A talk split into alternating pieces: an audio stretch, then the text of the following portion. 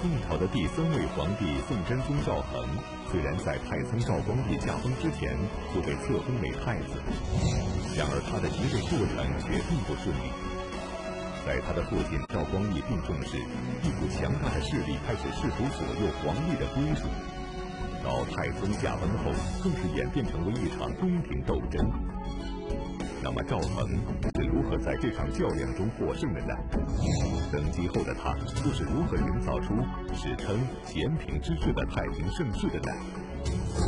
历史高级教师袁腾飞为您带来大型历史系列节目《腾飞五千年·宋朝》，请继续收看第十五集《咸平之治》。上一讲啊，咱们讲宋太宗接受了寇准的建议。立他的三儿子襄王元侃，呃，做太子，改名叫赵恒，这就是后来的宋真宗。关于宋真宗啊，他出生就有一段这个不平凡的经历。根据这个史书记载，公元九百六十八年，当时还在做开封府尹的赵光义，他的妻子李氏呢怀孕。怎么怀的孕呢？是因为这个李氏啊，晚上做梦，梦见一位神人啊，把太阳扔下来了，然后他拿衣服赶紧兜着，他也不怕被烫死，十一度的高温，兜着呢，然后自个儿就怀孕了。怀孕了之后，生下来的孩子就是宋真宗。然后宋真宗出生的时候，红光冲天，异香满室，是吧？那么这一幕呢，我想可能大家都听烦了，因为见的够不够了？因为这个宋真宗的大爷。宋太祖他爹宋太宗出生的时候都是这样，都是这个梦见神人啊，然后这个红光满室，然后异香冲天，要么是香一屋，要么香一条胡同。看来这个史官写这皇帝出生的时候也太缺乏想象力了。那么宋真宗是这么降生的，自然就证明了人家是当皇帝的料子嘛，根基很正啊。宋真宗不但这个。出生不平凡，生出来也不平凡。怎么不平凡呢？这个脚上有一个胎记，是一个天字儿。从他一出生看，啊，就应该看出来他是做皇帝的料子，是吧？所以这个小赵恒啊，他出生之后啊，非常的这个聪明伶俐，读书过目不忘，而且呢，这个呃，他特别爱玩打仗的游戏啊，因为毕竟他大爷和他爹都是马上天子。宋朝是凭这个武力，呃，扫灭这个五代十国的残余政权，完成这个呃中国大部分的统一的啊。所以这个赵恒也特别喜欢玩这种游戏啊。玩这种游戏的时候，这些皇子王孙呐跟他一起玩，赵恒一定要做元帅。他老是做，老是嚷嚷呢，我要当元帅。据说有一次，太祖皇帝赵匡胤啊，就看到自己这个小侄子聪慧伶俐，非常喜欢他。就把他呢，这个养到这个宫里啊，弄到宫里来这个抚养啊。结果呢，这个呃赵恒在宫里玩的时候，他看到这个皇帝的这个宝座呀，这个很气派，他觉得特别的高兴，自个儿大模大样的就要爬上去了，爬上去之后就坐下了，很有帝王那样，往那一坐特有派，是吧？太祖皇帝就觉得特别有意思，是吧？你要成年人。敢坐这个皇帝的宝座，那那不弄死你？那这小侄子坐上去了，他觉得好玩，过去摸着他的脑袋啊，就问他啊，说天子好当吗？这个小赵恒一点都不害怕，他说凡是做天子的人呢，都是有天命的。宋太祖就更觉得这个孩子不简单，跟自己的弟弟这个太宗赵赵光义就讲啊，这个孩子你可要好好看待。当然，这种那个记载可能也是有这个。呃，就是神话宋真宗传说的成分在内。如果这个呃宋太祖要真觉得自己这个侄子这么好，那将那不是对自己的儿子要构成威胁吗？那肯定得告诉宋太宗啊，你好好管教啊，不会告诉说你好好看待的。所以宋太宗继位之后，赵恒呢就变成了皇子了，后来呢变成了太子。咱们上一讲也讲过，啊？说这个呃赵恒呢为人非常低调。然后审案呢，非常的清明，以至于这个监狱里边都是空的，没有犯人在那关着，所以上上下下一片称道。那照理说，赵恒作为太子是吧，深得上下的欢心，甭管是父皇还是底下的这个呃僚属们都这么喜欢他，他做皇帝应该没有任何悬念了吧？不是，照样有波折。公元九百九十七年，五十九岁的宋太宗驾崩了，被封为太子的赵恒理应即刻登基继位。然而没有想到，却遭到宋太宗身边的红人内侍王继恩的反对。那么，作为一个宦官，王继恩为什么敢这么做？这背后究竟隐藏着什么不为人知的原因呢？王继恩虽然是个宦官，但是呢，好像谁继位他都想掺和一下。没有王继恩的话，就没有宋太宗登基嘛。所以宋太宗非常相信这个王继恩，平定王小波、李顺川蜀之乱的也是王继恩，他特别喜欢这个打乱皇帝的既定方针，选他看中的人登基作殿。他呢想立那个曾经疯了的楚王元佐为太子，也就是真宗他的长兄，准备立这个元佐呢做太子，是吧？那么这个。王继恩就觉得什么呢？因为赵恒是寇准跟皇上建议的，我没掺和，所以赵恒登基之后不一定像原来的皇帝那样宠幸我，所以我必须立一个什么呢？就我看中的人。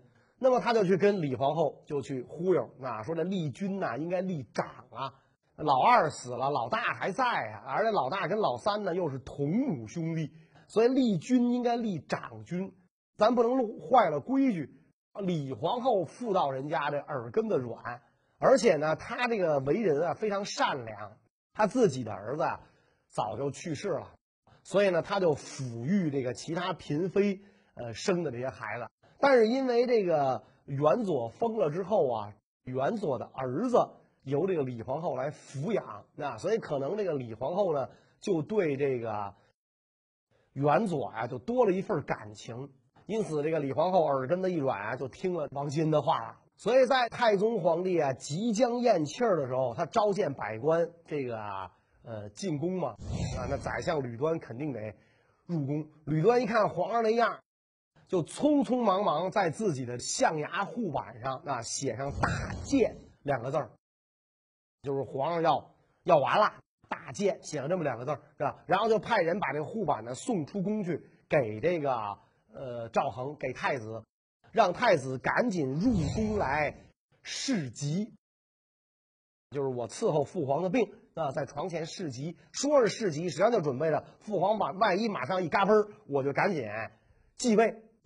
结果这个太宗皇帝一断气之后，王继恩就来找这个吕端，这个吕端说：“家有长子，国有大臣，应该立这个长子元佐。”改变这个大行皇帝的这个方针啊！大行皇帝立老三是错的。宋太宗在弥留之际，把太子登基一事托付给了大事不糊涂的吕端。然而此时面对在宫中颇有势力的王继恩的逼迫，吕端会如何应对呢？对于太子赵恒又是如何如愿以偿登上帝位的呢？因为这是在宫里。这个王继恩的耳目甚多，是吧？势力比较大，所以吕端就假意同意，啊，说没没问题，公公有见识，您您说对，这样得了，说您跟我呀上一趟这个中书省啊，就到这个宰相办公的地方啊，说咱上一趟中书省是吧？说这个先皇的密诏啊，就存在中书省的一些密室里，咱们一块儿去，去了之后呢，把它取出来。取出来之后，咱好改呀，是吧？你要不然的话，这个这空口无凭啊，咱得改呀。哎，这个王继恩不知事迹啊，一看这个吕端这么容易就给摆平了，是吧？吕端大事不糊涂啊！你看我一说，他就听我的啊，所以非常高兴，跟着吕端亲亲热热的，俩人都奔了这个中书省。到了中书省，吕端就把这个王大公公啊，就引到一间小黑屋门口，啊，说这就是这个。密室是吧？说你进去了是吧？咱一块儿取。王公公抬脚就进去了，那撇着大嘴，抬大脚丫子，他就进去了。他一进去，嘿，吕端把门咣当一关，弄一把大锁，咔啦就把王公公给锁里边了。不知道吕端走到哪儿干嘛，随身还带把锁，咔啦，那可能事先在中书省就安排好了，就就给锁上了。那任凭王公公在这小黑屋里，那是哀嚎，是叫骂，是威胁，吕端都不开门啊！吕端吩咐中书省的这个办公人员看住这老小子，千万别放他出来。然后吕端赶紧就是顺教入宫啊，见到这个李皇后啊，这个时候应该叫太后了啊，李太后了。这个李太后呢，因为早已经被王继恩给这个。呃，游说动了嘛？所以李太后见了这个吕端之后啊，就说：“公车宴驾，立嗣以长，顺也。今将奈何？”你看，那皇上死了，是吧？咱立嗣呢，应该立长子，这才是这个顺应顺应天时的事儿。吕端一听这个李皇后这样讲啊，就太后这样讲，啊，就立刻这个正色答道：“说先帝立太子，正为今日，岂容再有异议？”这立下太子嘛，太子就是国之储君。既然立他做太子，先皇就是想着，万一自己哪一天宴驾，然后太子能够继位，是吧？那已经立了，你你现在又说不算数了，这哪成啊？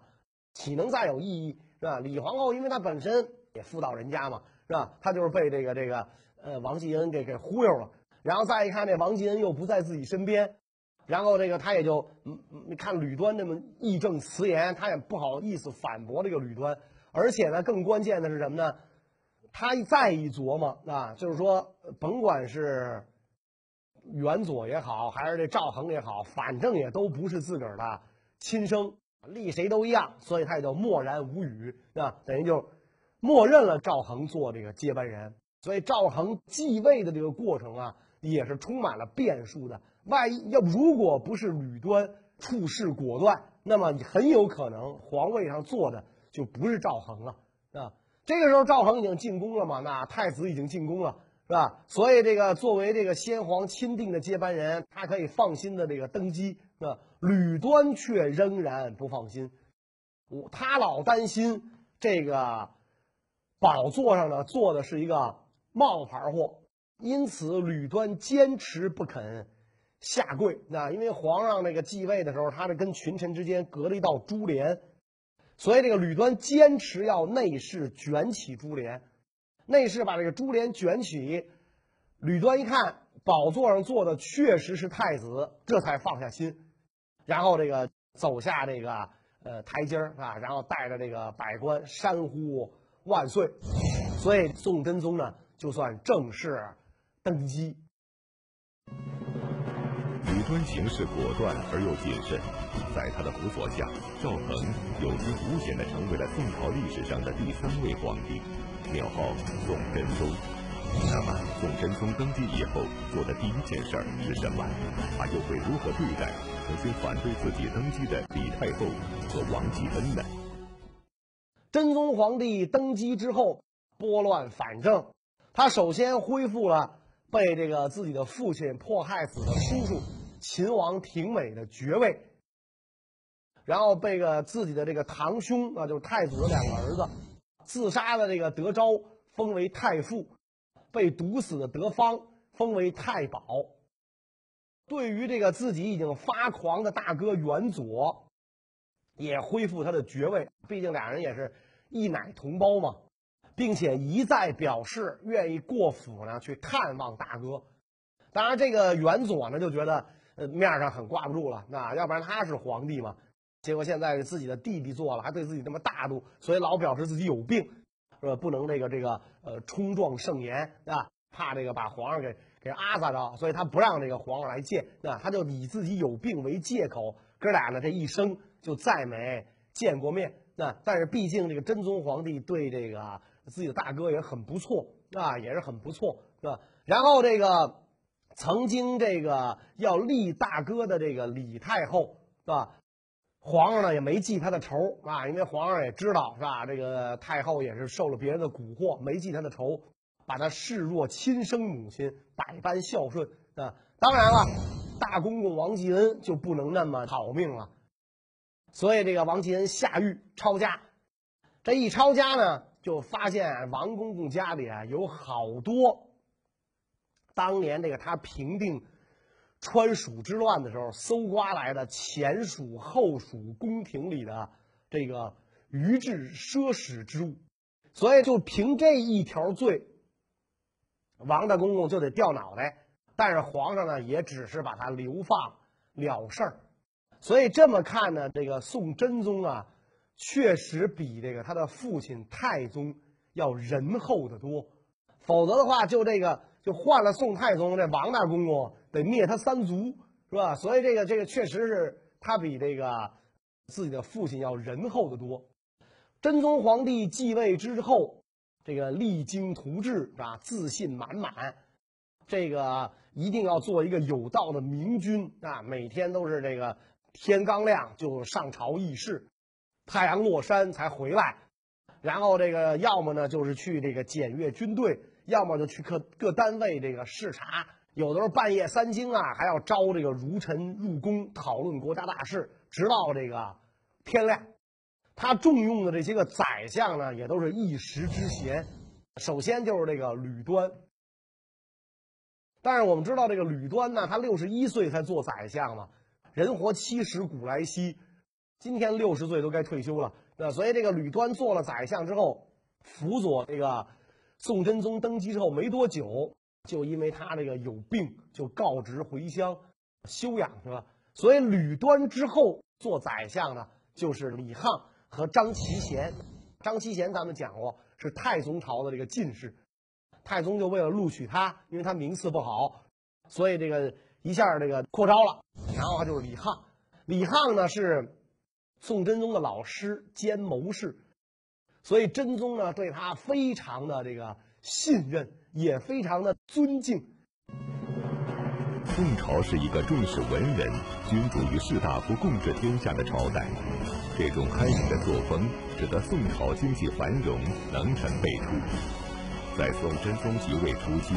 就出现了李沆、张齐贤两位贤明宰相，也正是在他们的辅佐下，迅速形成了史称“贤明之治”的盛世景象。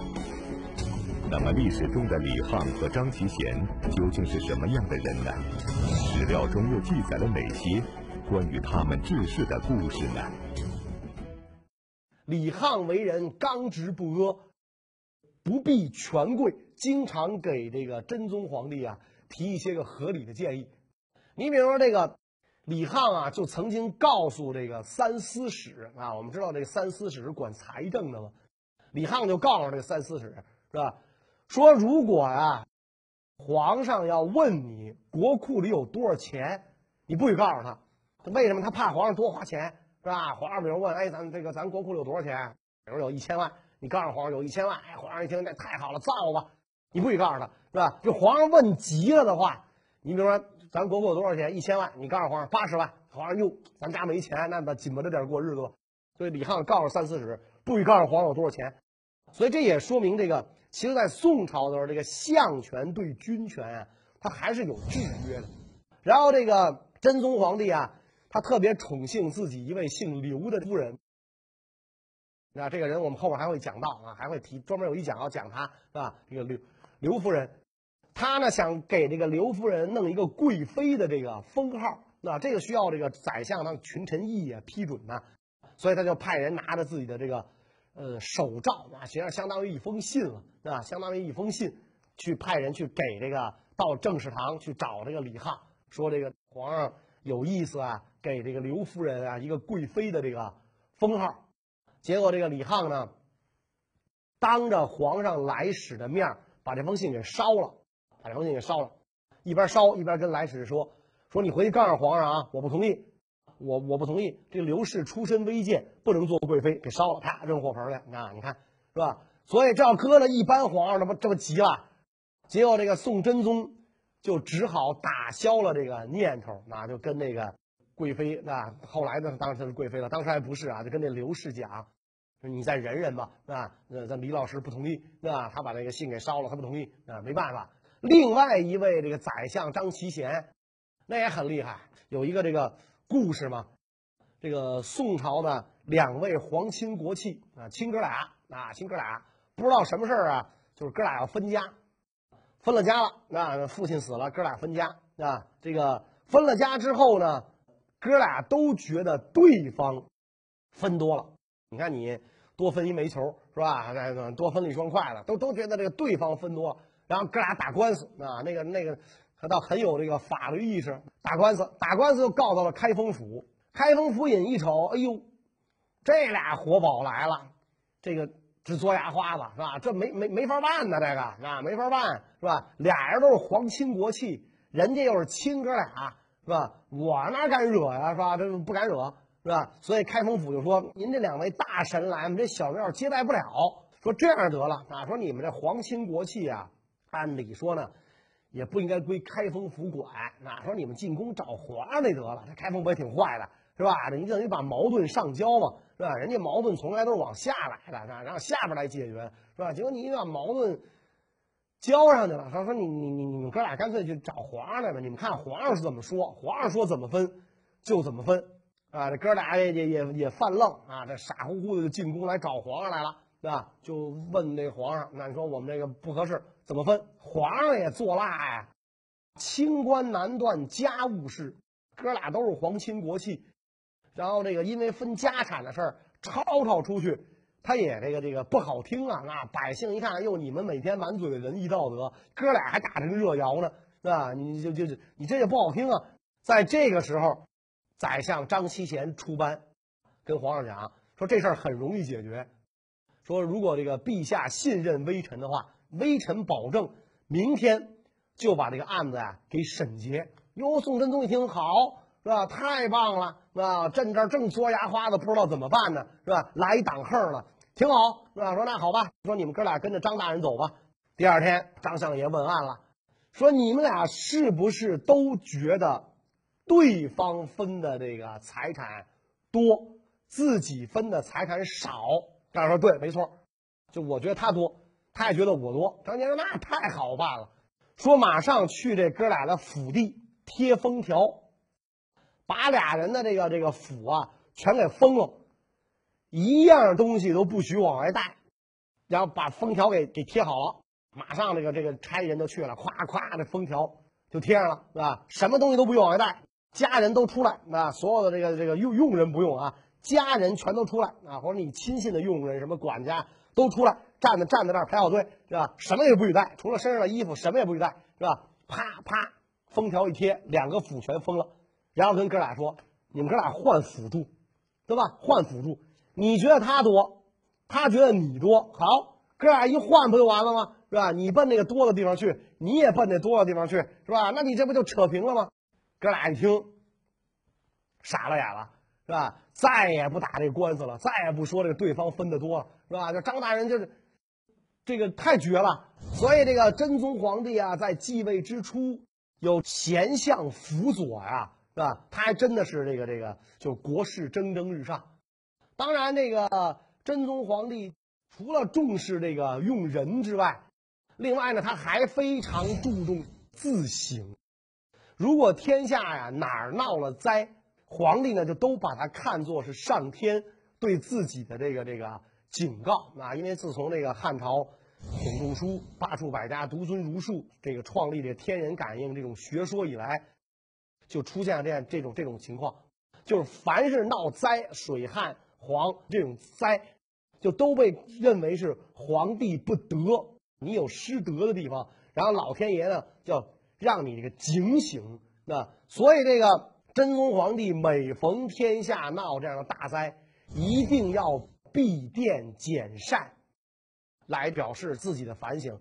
闭殿就是说皇帝不在正殿办公，要到偏殿；减膳呢，就是皇帝要撤几样菜啊，撤几样菜。当然这个就是做个样子，也是也是做个样子。但是这个就是皇帝这样做，能意识到这是我不对，像这个老天。忏悔啊，甚至不依礼政，穿这个呃平民的衣服，不穿黄袍，这样做啊，就是给大臣们呢也做一个这个表率啊。皇帝是很勤政的，是吧？皇帝很清明，糊弄不了。在中国历史中，要说哪位皇帝反腐最狠，那肯定是明太祖朱元璋，因为他对贪官污吏的处罚力度很重，而且刑罚极其残酷。但是即使如此，却始终不能阻挡明朝官员前赴后继的腐败步伐，收效甚微。然而，早在宋朝时期，宋真宗实施的一系列反腐倡廉的举措就收得了很好的效果。那么，这些举措都包括什么？对宋朝的吏治又有着怎样的影响呢？真宗皇帝非常重视这个吏治，他颁布了这个告诫文武官员的文武七条，实际上就相当于这个大宋朝官员的公务员守则，哎，相当于他他的公务员的这个行为准则。吏部呢为这个官员建立档案，只要这个官员有贪污渎职行为。那么你基本上这辈子呢，这个升迁就没有这个啊希望了。而且宋朝的官员啊，都是有试用期的。如果你有这个贪渎行为的话，这个你就不能转正啊，你就不能转正。你不能转正之后，你也再不能参加科举考试，是吧？不能再担任任何跟经济有关的这个职务。而且呢，这个呃，如果是这个官员贪污，宋朝对于这个官员实行连坐法，官员贪污被这个查出来之后，保举他的官员也跟着要受到处罚。宋真宗告诉这个底下的，尤其是呃台谏官员啊，就是说这个呃搞监察的呀、搞建议的这些官员，说你们随时要做朕的耳目啊，要给我搞好这个调查。如果底下的官员，有什么那个贪赃枉法的地方啊？要随时向我报告。这样的话呢，更会给你们奖赏。如果你们只跟我说好好好，哎，和谐社会，天下太平，你们要要是只说这些话的话啊，那么我会处罚你们啊，不可能的，那就是你们失职。所以在这种情况下，这个在宋真宗时期呢，这个吏治啊就非常的这个清明，以至于真宗皇帝啊，他率领这个百官。下去视察的时候，老百姓跪在路边，自发的山呼万岁。因此，这个这个真宗至少在他统治的前期，他表现出了一个明君的样子。那么这个时候啊，说这个至少说宋朝内部啊很安定啊，前朝的这个冤狱也处理了，也拨乱反正了，是吧？应该是挺好的了，是吧？那么外部环境。这个时候有点紧张，北边的契丹秣马厉兵，准备这个南下跟宋朝干仗。真宗皇帝呢，他没上过战场啊，没上过战场，他不像他的大爷他爹似的上过战场打个仗，所以呢，他他只能尽量做到什么呢？就我不惹契丹，是吧？我不主动出击。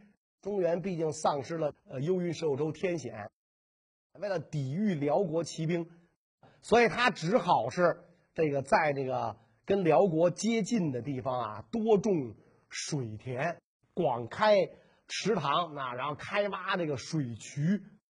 但是能不能照这种方法就顶住契丹的进攻呢？呃，关于这个问题呢，我们下一讲再讲。谢谢大家。